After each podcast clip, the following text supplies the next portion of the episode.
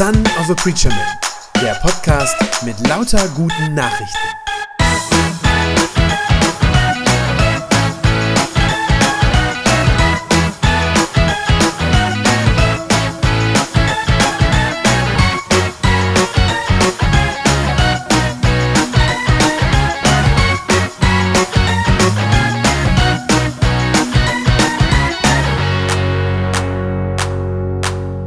Ja, ihr Lieben, ich habe für heute extra nichts Besonderes rausgesucht, sondern ich habe einfach mich an den Text gehalten, der ähm, heute auch dran ist, nach der, nach der Ordnung, nach dieser Perikopenordnung, die es bei uns gibt in der Kirche. Ähm, der stammt ebenfalls aus dem zweiten Korintherbrief, wie das Wort, von dem äh, Herr Thiemann eben auch schon gesprochen hat. Und noch aus einem anderen Grund passt dieser Abschnitt, der wie gesagt ohnehin für heute ausgesucht war, passt der ja, eigentlich wie die Faust aufs Auge, passt absolut ideal heute zu diesem Tag aus zwei Gründen. Ähm, denn zum einen geht es bei diesem Abschnitt auch um das Thema Mitarbeit im Reich Gottes. Das ist ja was, was wir schon in der Predigtreihe jetzt hatten in den letzten Wochen. Ähm, für die, die heute zum ersten Mal hier in der Gemeinde sind. Wir haben diese Predigtreihe gehabt, äh, vier Sonntage hintereinander aus dem ersten Korintherbrief und das äh, schließt sich jetzt heute ähm, absolut perfekt hinten dran an. Und äh, gleichzeitig passt es natürlich auch äh, zu diesem Anlass, zu der Ordination, zu der Beauftragung, von der wir gerade schon was gehört haben. Es geht nämlich genauer gesagt, ähm, bei dieser Stelle geht es um die Frage, warum wir im Dienst für Gott, das heißt, wenn wir für ihn arbeiten, wenn wir seine Mitarbeiter sind, warum wir in diesem Dienst für Gott auch immer wieder scheitern. Warum das passieren kann. Warum lässt Gott es zu, dass uns Dinge auch misslingen in der Arbeit für ihn, gerade in der Arbeit für ihn? Warum lässt er das zu? Und es ist eine Frage, die vielleicht gerade für die Pfarrer in besonderer Weise interessant ist, aber ich glaube nicht nur. Ich glaube, es betrifft am Ende jeden, der in Gemeinde mitarbeitet und im Reich Gottes mitarbeitet. Ich lese uns diesen Abschnitt aus dem zweiten Korintherbrief, Kapitel 12, die Verse 7 bis 10. Ich glaube, wir haben sie auch hier vorne, ja. Da schreibt Paulus Folgendes. Ich habe unbeschreibliche Dinge geschaut aber damit ich mir darauf nichts einbilde, hat Gott mir einen Stachel ins Fleisch gegeben.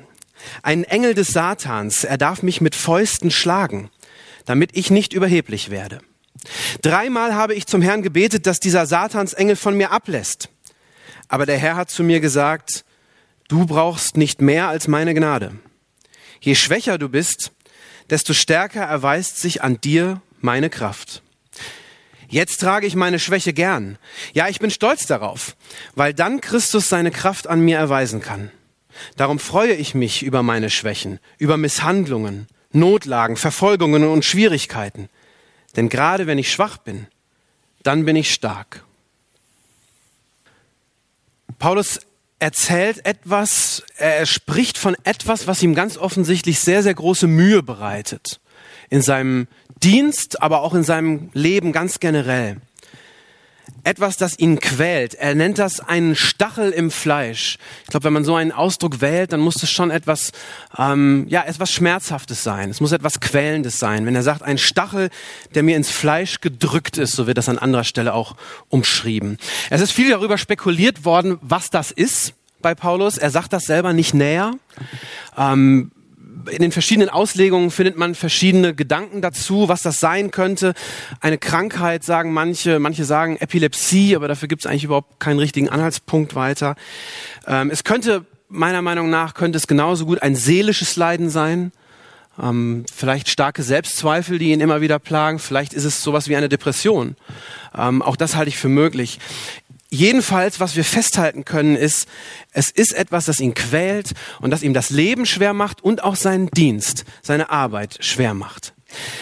Wenn man ein bisschen genauer hinschaut, wie Paulus hier davon spricht, von diesem etwas, von diesem Stachel, dann steckt da eine, wie ich finde, auf den ersten Blick sehr verstörende Aussage drin. Es steckt nämlich da drin, dass er sagt, Gott ist es, der mir dieses etwas geschickt hat. Gott ist es, der für diese Qualen, die ich leide, dieses Leid, was ich trage, verantwortlich ist. Er macht mit Absicht mir das Leben schwer. Das ist das, was da drin steckt. In Vers 7 sagt Paulus wörtlich, Gott hat mir diesen Stachel ins Fleisch gegeben. Mit anderen Worten, wenn Paulus schwächlich ist. Und so haben die Korinther ihn gesehen. Die haben ihn für einen schwächlichen Menschen, also im geistlichen Sinne schwächlich, haben die ihn gehalten. Und wenn er so rüberkommt, wenn er so erscheint, wenn er schwächlich zu sein scheint, wenn er vielleicht auch keine Erfolge hat in seiner Missionstätigkeit, in seiner Arbeit ganz generell, dann liegt es offensichtlich daran, dass Gott ihm diese Steine in den Weg legt. Das ist eigentlich überraschend und ich finde, es ist verstörend. Wie kann das sein? Warum sollte Gott das tun? Warum sollte er ihn nicht vielmehr ja, den Paulus erbauen und ihn ermutigen und äh, warum sollte er seinem seinem eigentlich treuesten Mitarbeiter, der der wirklich ja viel auch für Gott riskiert hat, warum sollte er dem absichtlich so etwas zumuten, was auch immer es ist? Dass das tatsächlich so, so ist und so sein kann im Dienst, habe ich selber mehr als einmal gesehen, vor allem in der Zeit, als wir selber in der Mission unterwegs waren in Afrika. Bei vielen, vielen Missionaren und Missionsfamilien habe ich so etwas in dieser Art feststellen können und habe das immer wieder gesehen. Und ich fand es jedes Mal schwer verständlich. Ich habe jedes Mal gedacht, warum ist das so? Warum lässt Gott diese Dinge zu, gerade bei den Leuten, die sich doch in besonderer Weise für ihn engagieren? Da machen sich Menschen auf, lassen alles zurück, was ihnen lieb und teuer ist, gehen tausende von Kilometern von ihrer Heimat weg, ans andere Ende der Welt, weil sie sich berufen fühlen und weil sie sagen, ich will Gott dienen mit meinem Leben. Und dann sollte man doch eigentlich denken, dass Gott sich ihnen an die Seite stellt und diese mutigen Leute ja nochmal besonders stärkt, ja, mit ihnen ist, ihnen an der Seite steht und vielleicht die Sachen gerade aus dem Weg räumt, die sie in der Arbeit behindern. Und dann ist es tatsächlich so, und ich habe das bei, bei etlichen Kollegen, bei Freunden, bei Familien gesehen, dann passiert ein Unglück nach dem nächsten. Ich habe Freunde, mehrere Bekannte, die in ihrem Einsatzort, in ihrem Missionsfeld tatsächlich fast gestorben sind. Einer, der einen Herzinfarkt im Südsudan erlitten hat, was wirklich eine, hart an der Grenze war. Ein anderer Freund, der ähm, so ein Projekt macht, wo er den Leuten beibringt, wie man äh, landwirtschaftliche Methoden verbessern kann und er hält Bienen und die haben ihn einmal so stark angegriffen. Afrikanische Bienen sind tatsächlich sehr viel aggressiver als die europäischen bei uns. Und die haben ihn einmal so stark angegriffen, dass er so einen anaphylaktischen Schock erlitten hat und daran fast an Kreislaufversagen gestorben wäre.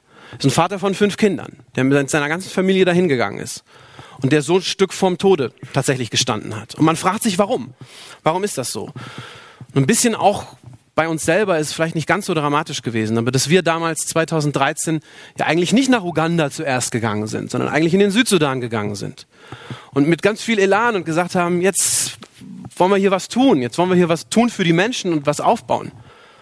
Und nach neun Monaten bricht dieser, dieser Bürgerkrieg, diese Gewalt wieder aus und wir müssen das Land verlassen. Und natürlich haben wir uns gefragt, Gott, was soll das? Warum tust du das jetzt zu diesem Zeitpunkt? Und es ist was, was wir damals nicht verstanden haben und ich glaube auch bis heute nicht wirklich sehen können, warum es so ist. Also warum lässt Gott solche Dinge bei seinen Leuten zu? Solche Misserfolge, Stolpersteine, ja auch Leid manchmal bei uns. Wir denken ja ganz anders. Wir denken eigentlich ja immer so, dass wir sagen, ach, wir wären doch als Mitarbeiter Gottes, da wären wir doch viel effektiver, wenn das alles nicht wäre. Wenn Gott diese Dinge uns abnehmen könnte. Wenn ich die Rückenschmerzen nicht hätte, könnte ich mich mehr in der Gemeinde einbringen. Wenn ich nicht immer Migräneanfälle hätte, würde ich viel mehr beten. Das ist so, so denken wir. Und ich glaube, man kann aus diesen paar Versen, die wir gerade bei Paulus gelesen haben, herauslesen, das hat er auch geglaubt. Paulus selber hat auch so gedacht. Er hat auch gedacht, wäre ich das doch nur los. Wäre das doch nur weg. Würde Gott mir das doch wegnehmen. Er sagt, ich habe dafür gebetet. Dreimal habe ich dafür gebetet, sagt er, dass Gott mir dieses Leiden wegnimmt. Und dann sagt er, Gott hat das Gebet erhört. Nur nicht so, wie er sich gedacht hat. In Vers 9, da heißt es dann, Gott hat dann zu mir gesagt, du brauchst nicht mehr als meine Gnade. Je schwächer du bist, desto stärker zeigt sich in dir meine Kraft. In anderen Bibelübersetzungen heißt es sogar, meine Gnade muss dir genügen. Das klingt fast ein bisschen hart. Das muss dir reichen. Mehr gibt's nicht. Meine Gnade muss dir genügen. Ich bin mir sicher, dass es nicht die Antwort ist, auf die der Paulus gehofft hat in dem Moment. Ich glaube nicht, dass es die Antwort gewesen ist, die er sich gewünscht hat, von Gott zu bekommen. Und ich sage das ganz ehrlich heute, das ist auch nicht die Antwort, die ich besonders gern höre. Tatsächlich, wenn ich sage, ich will im Dienst Gottes stehen, ist das nicht was, wo ich sage, super, das ist die Antwort, auf die ich gewartet habe. Paulus hat aber, glaube ich, irgendwann den Sinn dahinter verstanden. Er hat irgendwann begriffen, warum das so sein muss und warum Gott diese Dinge bei ihm zulässt. Es war dieser erste Vers, den ich eben gelesen habe. Da sagt er, ich habe unbeschreibliche Dinge geschaut. Er hat gerade die Verse vorher, die habe ich weggelassen. Da hat er gerade davon gesprochen, äh, dass Gott ihm eine ganz besondere Offenbarung einmal hat zuteil werden lassen, dass er entrückt worden ist. Er schreibt bis in den dritten Himmel und ich habe die Wunder und die Geheimnisse Gottes gesehen. Das heißt, er ist schon in einer besonderen Weise gesegnet und ausgestattet auch für seinen Dienst. Und deshalb sagt er dann, ich habe diese unbeschreiblichen Dinge geschaut, aber damit ich mir darauf nichts einbilde, darum hat Gott mir diesen Stachel ins Fleisch gegeben. Ich finde das beeindruckend, wie radikal ehrlich Paulus auch vor sich selber ist an dieser Stelle. Er weiß ganz offensichtlich, ich bin einer, der in der Gefahr steht, hochmütig zu sein. Der in der Gefahr ist, arrogant zu werden. Er kennt sein eigenes Herz. Und er weiß, wie stolz das Herz ist. Tatsächlich. Das hat er an sich selber wahrscheinlich immer wieder gesehen. Und deshalb sagt er das so. Darum sagt er, Gott gibt mir diesen Stachel ins Fleisch, damit ich in meinem Dienst, in meiner Arbeit, damit ich nicht überheblich werde. Ich glaube, dieser, dieser Hochmut, von dem da die Rede ist, der ist, glaube ich, tatsächlich für uns Menschen eine sehr reale Gefahr.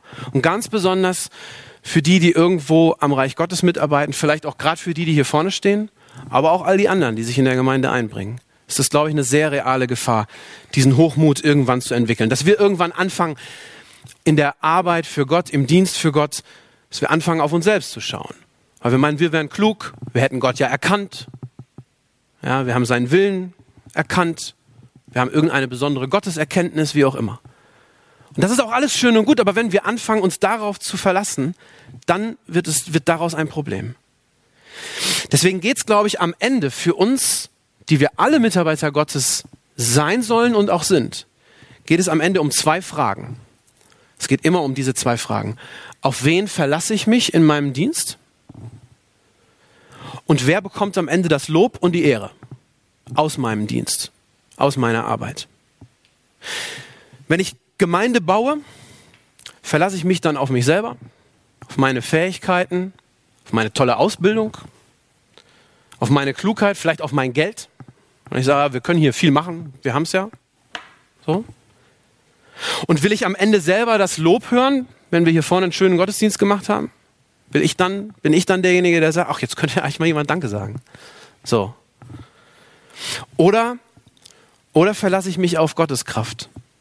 auf seinen Heiligen Geist und will ich, dass er am Ende derjenige ist, der groß dasteht, der, der am Ende die Ehre bekommt. Ich glaube, das ist eine sehr reale Gefahr für alle, die im Reich Gottes mitarbeiten. Andreas hat letzte Woche gesprochen, hatte er das Beispiel von den Hausmeistern, die manchmal so ne, grantig werden, weil keiner ihre Arbeit sieht. Ich glaube, selbst für die ist es am Ende so. Ja? So, wer kriegt hier die Ehre? Keiner sagt was. So, ich kann ja mal. Ne? Auch da ist es, glaube ich. Das ist nicht, es ist speziell für die, die hier vorne sind, aber ich glaube nicht nur. Paulus weiß sehr genau, dass wenn er seine eigenen geistlichen Erlebnisse, diese besondere Offenbarung, das, was er gesehen hat, wenn er das jetzt immer nach vorne stellt, dann weiß er, dass das würde bedeuten, am Ende würde das bedeuten, dass er tatsächlich nur auf sich selber sieht. Auf sich, auf seinen Glauben, sein starkes Gottvertrauen, das er ja zweifellos gehabt hat. An vielen Stellen, keine Frage. Aber er würde auf sich selber gucken. Auf seine richtige Theologie, auf was auch immer. Er würde auf sich selber gucken. Und deshalb schreibt er dann etwas, von dem ich sagen muss, dass es mir so noch nie über die Lippen gekommen ist. Und mir schwerfällt es so zu sagen. Paulus schreibt in Vers 10, darum freue ich mich über meine Schwächen. Ich freue mich über meine Schwächen, sagt er. Es klingt geradezu verrückt. Nach menschlichem Ermessen und nach menschlicher Bewertung klingt das eigentlich verrückt. Aber Paulus scheint wirklich dankbar, richtig, richtig dankbar dafür zu sein, dass Gott ihm diesen Stachel im Fleisch gerade nicht weggenommen hat, sondern dass er ihn dagelassen hat. Warum kann er dafür dankbar sein? Ich glaube, weil er verstanden hat, weil er weiß, dass er nur so in seinem Dienst demütig bleibt und auch nah an Gott dran bleibt. Weil er nur dann weiß, wie sehr er Gott eigentlich braucht. Nur wenn er diese, diesen Stachel, was auch immer das ist, nur wenn er den weiterhin hat. Durch dieses Leiden, von dem Paulus redet, dadurch kommt er gar nicht erst auf die Idee, zu sagen, wenn was gut gelungen ist in seiner Missionstätigkeit, ja, das wird ja wohl ich gewesen sein. Auf die Idee kann er nicht mehr kommen mit diesem Stachel im Fleisch. Das, was ihn schwach macht, das erinnert ihn immer wieder daran, wie sehr er Gott eigentlich braucht, wie abhängig er von Gott tatsächlich ist. Ich kenne das sehr gut aus meiner eigenen Arbeit und vor allem von den Predigtvorbereitungen. Ähm, immer, ich habe das immer wieder, immer wieder selber erlebt, wenn ich Predigten vorbereitet habe, mich auf Sonntage vorbereitet habe. Und wenn ich dann am Schreibtisch gesessen habe und gedacht habe, ich habe einen tollen Gedanken gefunden, den ich am Sonntag mal weitersagen will, was richtig Gutes, dann habe ich es beim Halten dann oft gemerkt, so toll ist der Gedanke gar nicht. Und es ist eigentlich, wenn ich ehrlich bin, ein bisschen nichtssagend. Es ist mir mehr als einmal passiert. Das Blöde ist, dass man das am Schreibtisch nicht merkt. Man merkt es erst, wenn man hier vorne steht. Ob was rüberkommt, das ist so. Aber es ist mir mehr als einmal passiert. Und das Umgekehrte habe ich auch erlebt. Dass wenn ich beim Schreiben am Schreibtisch gesessen habe und, und gedacht habe, ich habe keine Ahnung, was ich sagen soll und ich habe eigentlich nichts zu sagen zu diesem Text, der da jetzt blöderweise dran ist. Und wenn ich dann sonntags mit einem unguten Gefühl auf die Kanzel gegangen ist, dann habe ich es auch mehr als einmal erlebt, dass dann anschließend Menschen zu mir kamen und sich bedankt haben für diese kraftvollen und stärkenden Worte. Wo ich gedacht habe, ich weiß nicht, wo es herkam. Von mir nicht. Du brauchst nicht mehr als meine Gnade, sagt Gott zum Paulus. Denn je schwächer du bist, desto stärker zeigt sich an dir meine Kraft. Es ist eigentlich auch gar nicht so schwer zu verstehen, warum das so ist. Wenn ich selber glaube, dass ich viel habe und sozusagen gut gefüllt bin, dann ist für Gott und seine Kraft nicht mehr so furchtbar viel Platz. Dann geht da nicht mehr so viel. Und darum sagt der Paulus, ich freue mich über meine Schwächen, weil er weiß, dass Gott ihn menschlich schwach machen will und ihn sozusagen erstmal leer machen will. Und er macht ihn leer, um ihn dann wieder so richtig füllen zu können.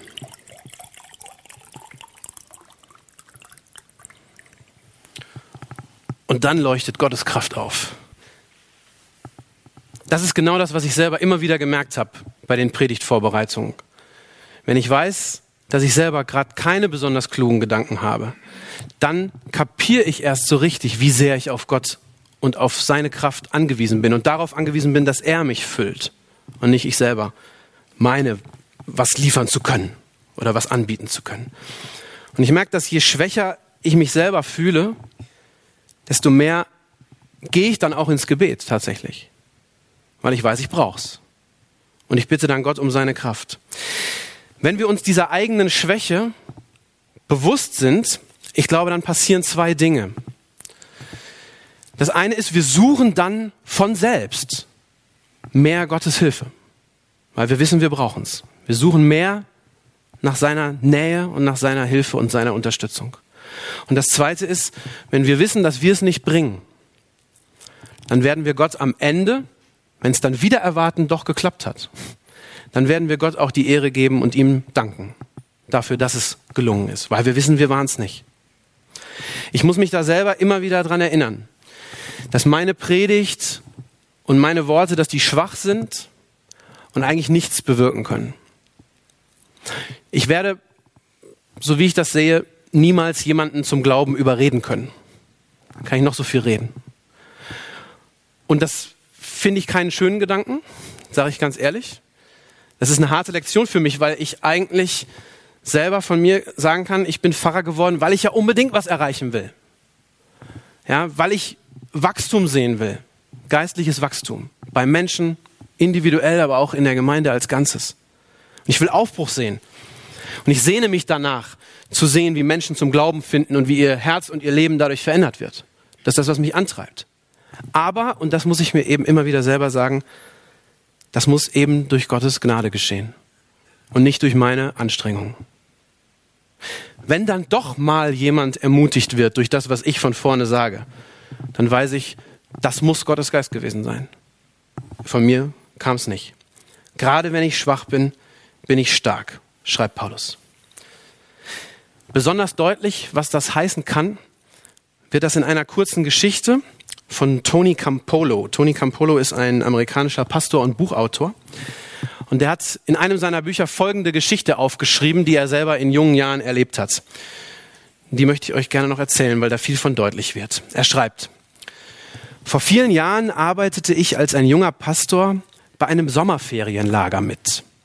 Jungen im Teenageralter haben ja manchmal eine grausame Art von Humor an sich. Oft suchen sie sich nämlich den Schwächsten in einer Gruppe aus, um sich über ihn lustig zu machen. In diesem Fall traf es einen kleinen Jungen, der an einer spastischen Lähmung litt. Sein Name war Billy. Ausgerechnet ihn hatten sie ausgewählt, um ihre Späße mit ihm zu treiben. Wenn er durch das Lager ging, dann marschierten sie hinter ihm her und ahmten seine grotesken, unkoordinierten Bewegungen nach. Eines Tages beobachtete ich, wie er nach dem Weg fragte. Wie finde ich die Werkstatt? stammelte er mit verzerrtem Mund. Und die Jungen ahmten sein mühsames Gestammel nach. Da, da, da, da drüben, Billy. Und dann lachten sie ihn aus. Besonders gehässig behandelten sie Billy an einem Donnerstagmorgen. An diesem Tag war nämlich sein Zimmer an der Reihe, die Morgenandacht zu gestalten.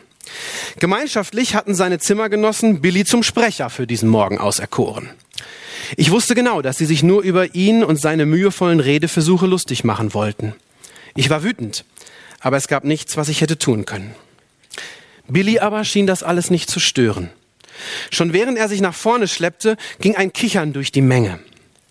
Als er schließlich am Rednerpult angekommen war, brauchte er fast eine halbe Minute, um diese sieben Worte herauszubringen.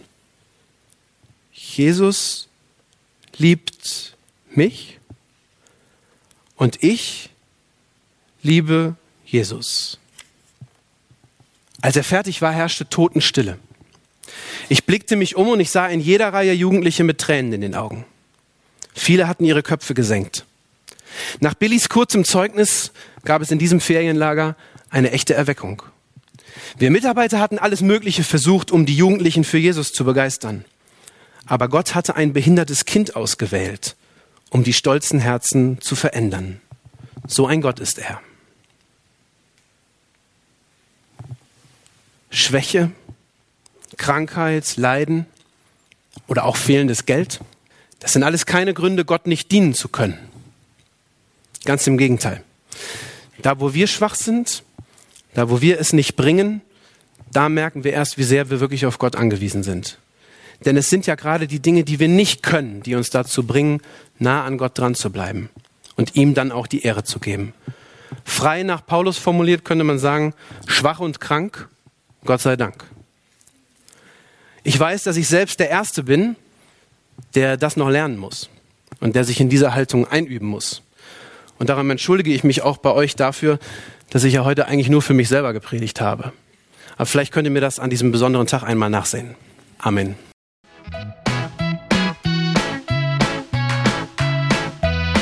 Das war eine gute Nachricht vom Son of a Preacher Man. Wenn sie deinen Glauben gestärkt hat, dann abonnier doch einfach meinen Podcast bei iTunes oder podcast.de und gib mir ein Like auf Facebook. Ich hoffe, du hörst mal wieder rein. Gott segne dich und bis bald.